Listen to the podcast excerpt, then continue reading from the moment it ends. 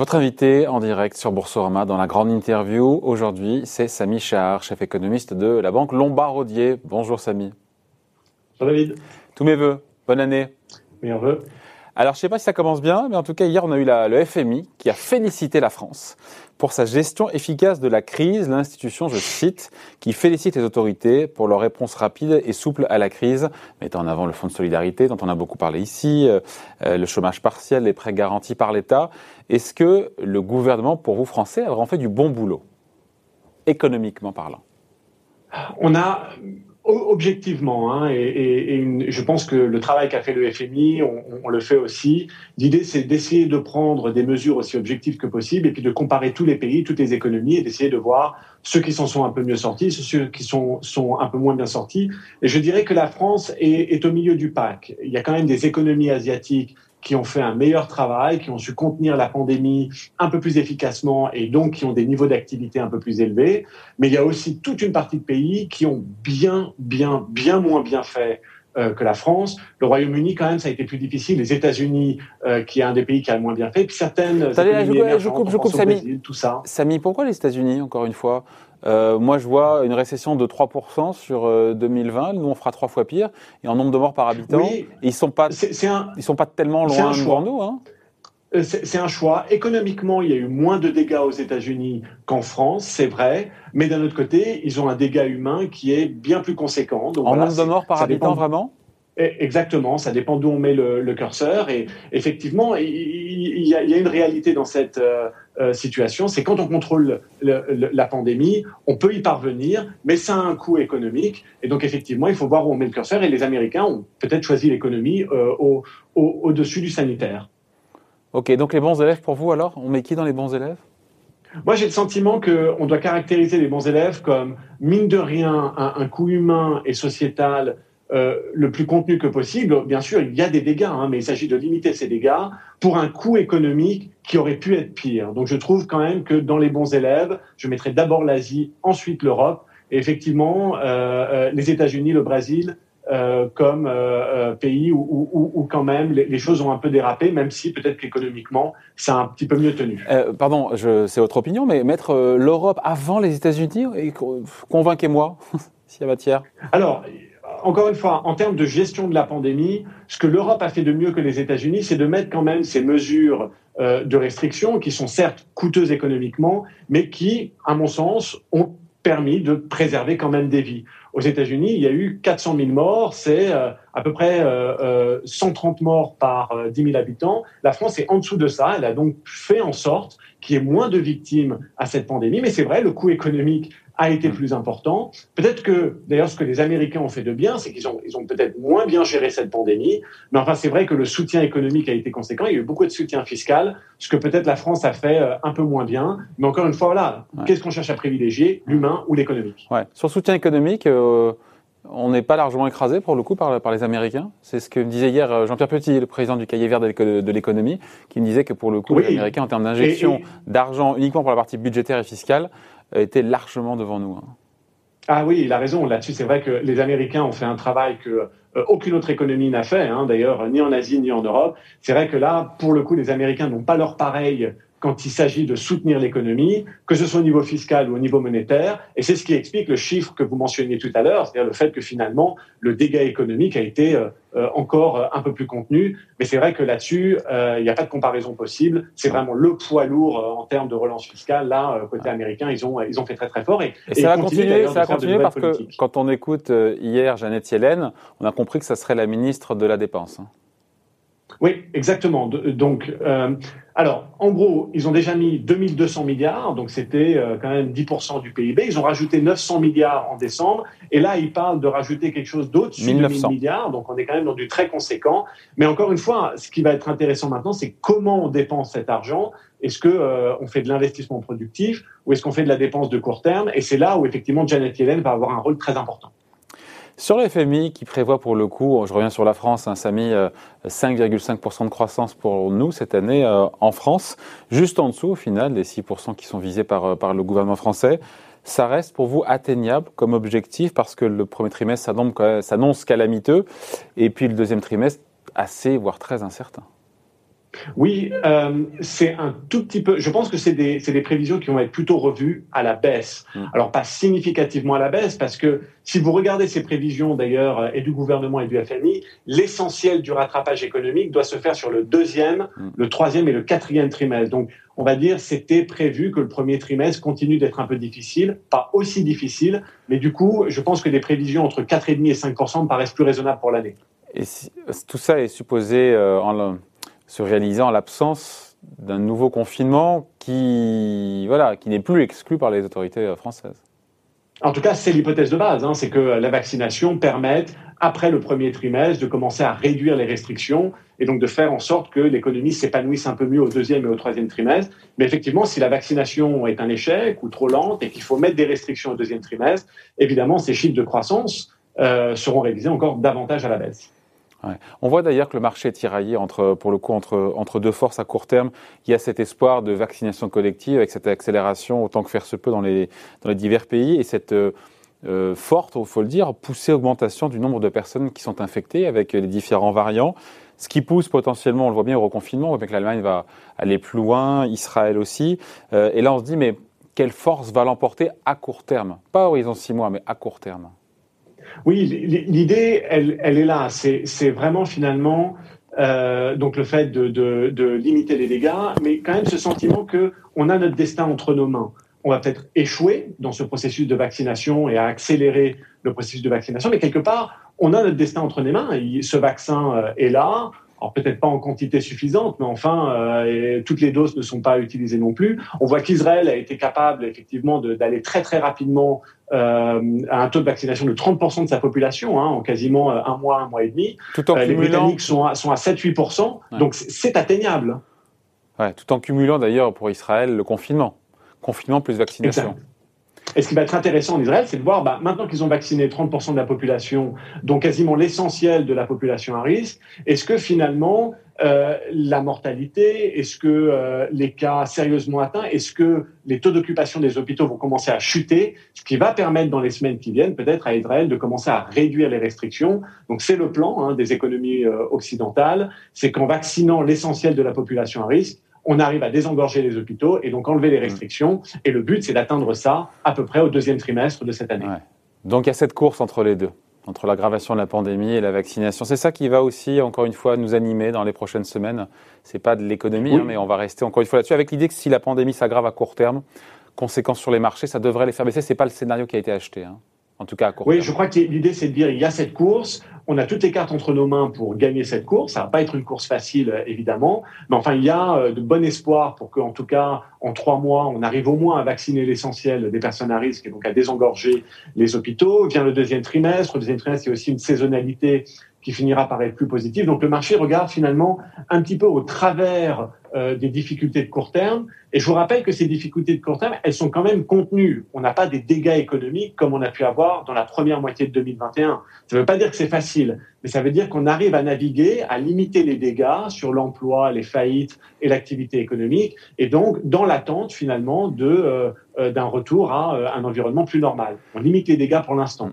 Vous faites des prévisions sur le mois de l'année, vous parlez du, du, deuxième trimestre, où la moitié de la population sera vacciné pour le coup dans tel ou tel pays Parce qu'on l'a dit, c'est une des conditions quasiment sine qua non d'une reprise euh, durable.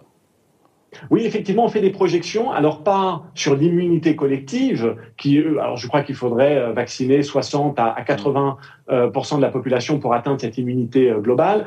On, est plus intéressé par la première étape de la vaccination, qui est d'essayer de vacciner autant que possible les personnes à risque hmm. et le personnel hospitalier. C'est à peu près 20% de la population des principales économies. Donc, c'est 20% vraiment la première cible. Et c'est à partir du moment où on atteint cette, ce taux de vaccination-là sur ces personnes à risque, donc 100% euh, des personnes à risque, ça serait 20% de la population. Là, on devrait pouvoir commencer à enlever les restrictions. Et si on fait des projections, euh, d'ici la fin du premier euh, trimestre, voire début deuxième trimestre, on devrait commencer à voir des hôpitaux se désengorger et donc la possibilité de réduire les restrictions.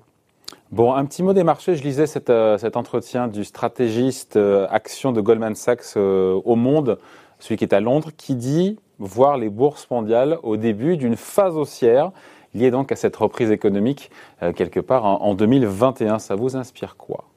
Nouvelle phase haussière alors, on, a un, point de vue qui est peut-être un tout petit peu plus conservateur. Le sentiment, c'est que énormément de ce dont on vient de discuter est quand même dans les cours. Euh, donc la reprise, on n'en est pas au début. Hein. On a vu déjà une très très bonne partie de cette reprise.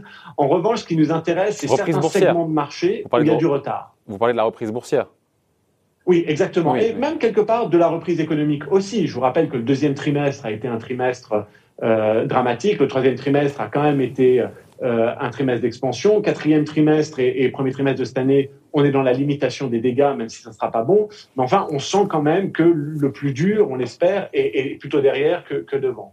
Et donc, au niveau des bourses, on voit quand même que les marchés ont intégré cette réalité, mais pas tous les segments de marché ce qui est un tout petit peu plus cyclique, je pense aux pays émergents, je pense à l'Europe industrielle, je pense aux plus petites capitalisations, ont encore du rattrapage à faire dans l'énergie, les financières aussi également. Et donc c'est plutôt ces segments de marché-là où il nous semble qu'il y a du potentiel, mais pour l'ensemble du marché, on a quand même vu beaucoup déjà. Ah, donc on a mangé notre pain blanc, selon vous, sur les, euh, sur les indices boursiers? On a un peu mangé le pain blanc, notamment sur des choses qui ont très bien fait ces dernières années. On pense euh, voilà, aux, sociétés de croissance visible, de qualité, la tech américaine. Tout ça nous paraît quand même euh, très intégré. Ça ne veut pas dire qu'on voit une, une, crise demain là-dessus, mais enfin, on a le sentiment que euh, les espérances de rendement dans ces segments de marché-là sont quand même très très minces, et donc on veut se diriger vers des segments de marché qui ont un peu plus de potentiel. donc ceux qui ont été massacrés, quoi, en gros finalement. Pour vous, le potentiel viendra donc des bancaires, de l'aéronautique, de l'automobile, enfin de tous les cycliques au final. Exactement, exactement. Donc tout ce qui, quelque part, doit se confirmer maintenant euh, avec la vaccination, eh bien, on sent que effectivement les choses se mettent en place pour que ces segments de marché-là, quand même, finissent par euh, rattraper un peu ceux qui ont déjà intégré euh, l'essentiel de la reprise. Ouais. Alors justement, dans les segments de marché qui ont bien performé, c'est vrai que euh, sur le, comment dire, sur le marché boursier américain, tout le monde admet que les niveaux de valorisation sont. Alors, euh, ça dépend de, de la pudibonderie qu'on peut avoir dans, le, dans la sémantique qu'on a, mais voilà, que c'est bien valorisé, que ça atteint des sommets historiques. Mais personne n'ose vraiment qualifier le marché américain comme étant dans une bulle, notamment la tech américaine. C'est un mot que vous pourriez employer ou pas?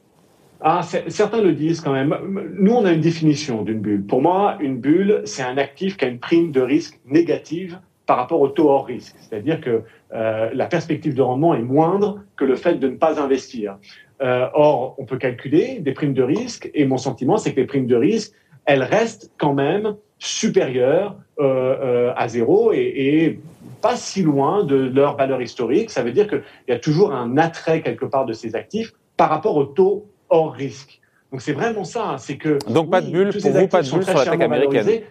Exact, il y a une cherté David, je suis d'accord, c'est cher, mais bulle, euh, quand on compare encore une fois au taux d'intérêt, ben, on se rend compte qu'il euh, y a toujours un petit peu de potentiel et on n'a pas vraiment ces primes de risque négatives. Donc quand on caractérise une bulle, par exemple, euh, les valeurs tech en 2000 ou l'immobilier américain en 2007, on avait des primes de risque négatives. Donc pour vous, il n'y a pas de bulle sur la tech américaine, c'est votre point de vue? Non, il y a une grande cherté, mais il n'y a pas de bulle quand on réfléchit en termes de primes de risque et quand on réfléchit au fait que les taux d'intérêt sont à zéro et encore à zéro pendant un moment. Est-ce que 2021, rêvons un peu, pourrait être le grand retour des bourses européennes, Samy? Parce que elles ont été en retrait en 2020. Elles le sont souvent d'ailleurs, je pense qu'au-delà de 2020, quand on regarde sur longue période, les bourses euh, européennes sous-performent les bourses américaines. Est-ce qu'on peut rêver d'un grand retour des bourses européennes ou euh...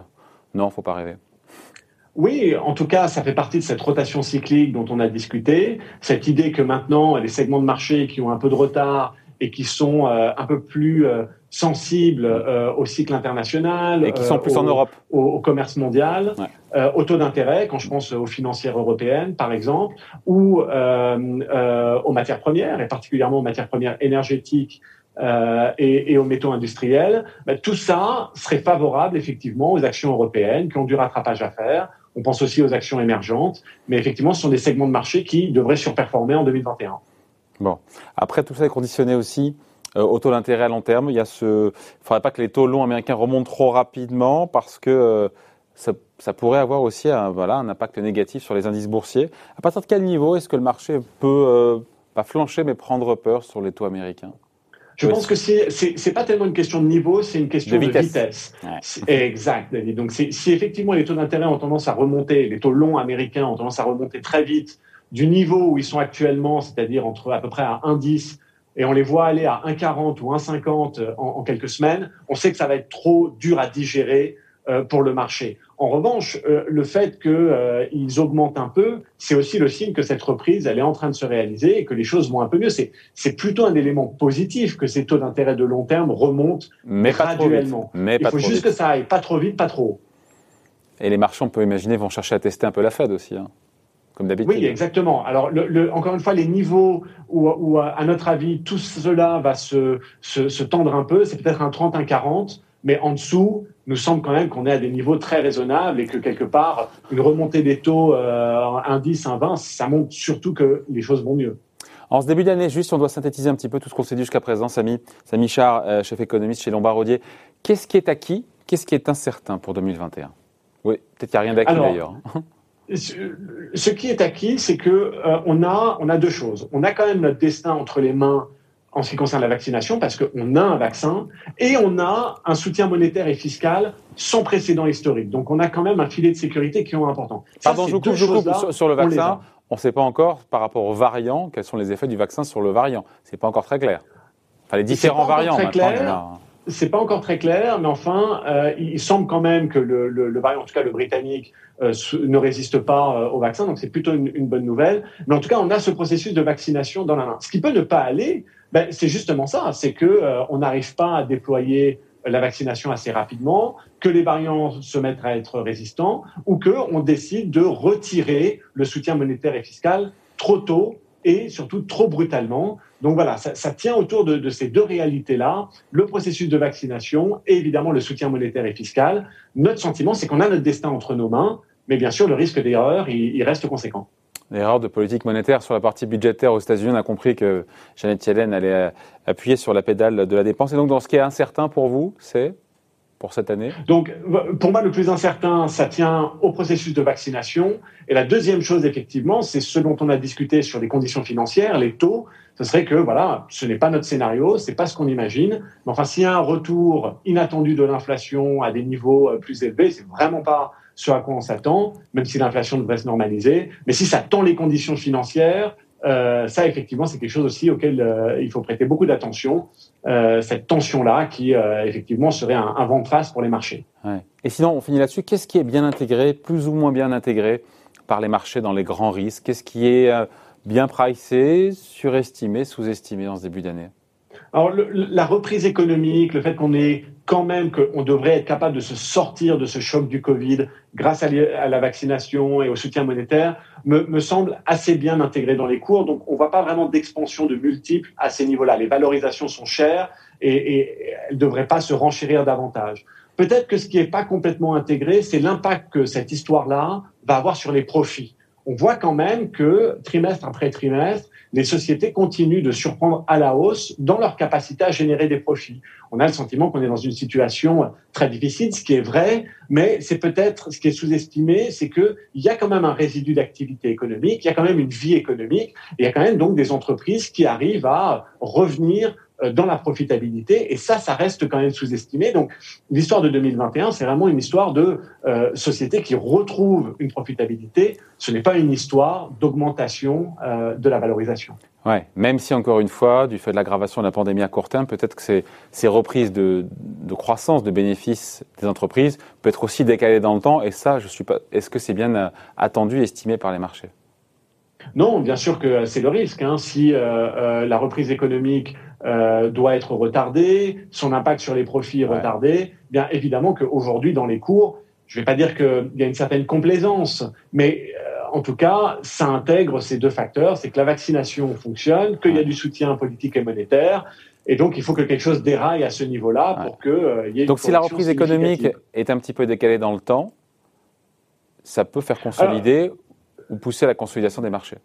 C'est une Alors, question. Si c'est une question de moi, a priori, on devrait s'en sortir. Il y a quand même des, facteurs économiques sous-jacents qui, il y a des forces économiques très puissantes. En termes de consommation, on voit que les taux de chômage, que ce soit aux États-Unis ou en Europe, se sont quand même mieux contenus que ce qu'on aurait pu craindre. Il y a en plus énormément d'épargne de précaution. Donc quand on va enlever les restrictions, même si c'est avec un ou deux mois de délai, quand même y avoir un retour de la consommation assez significatif. Les gens vont vouloir consommer ce qu'ils n'ont pas pu consommer, notamment dans les services. Et puis la reprise du commerce mondial est quand même très puissante en ce moment. Donc ce sont des éléments qui font que voilà, s'il y a un, un, délai de un ou deux mois, on devrait regarder au travers. La grande inquiétude, c'est si le deuxième trimestre devient d'aussi mauvaise facture que le premier trimestre, là, effectivement, ça va être beaucoup plus compliqué. Et là, ça changerait l'équation pour les marchés.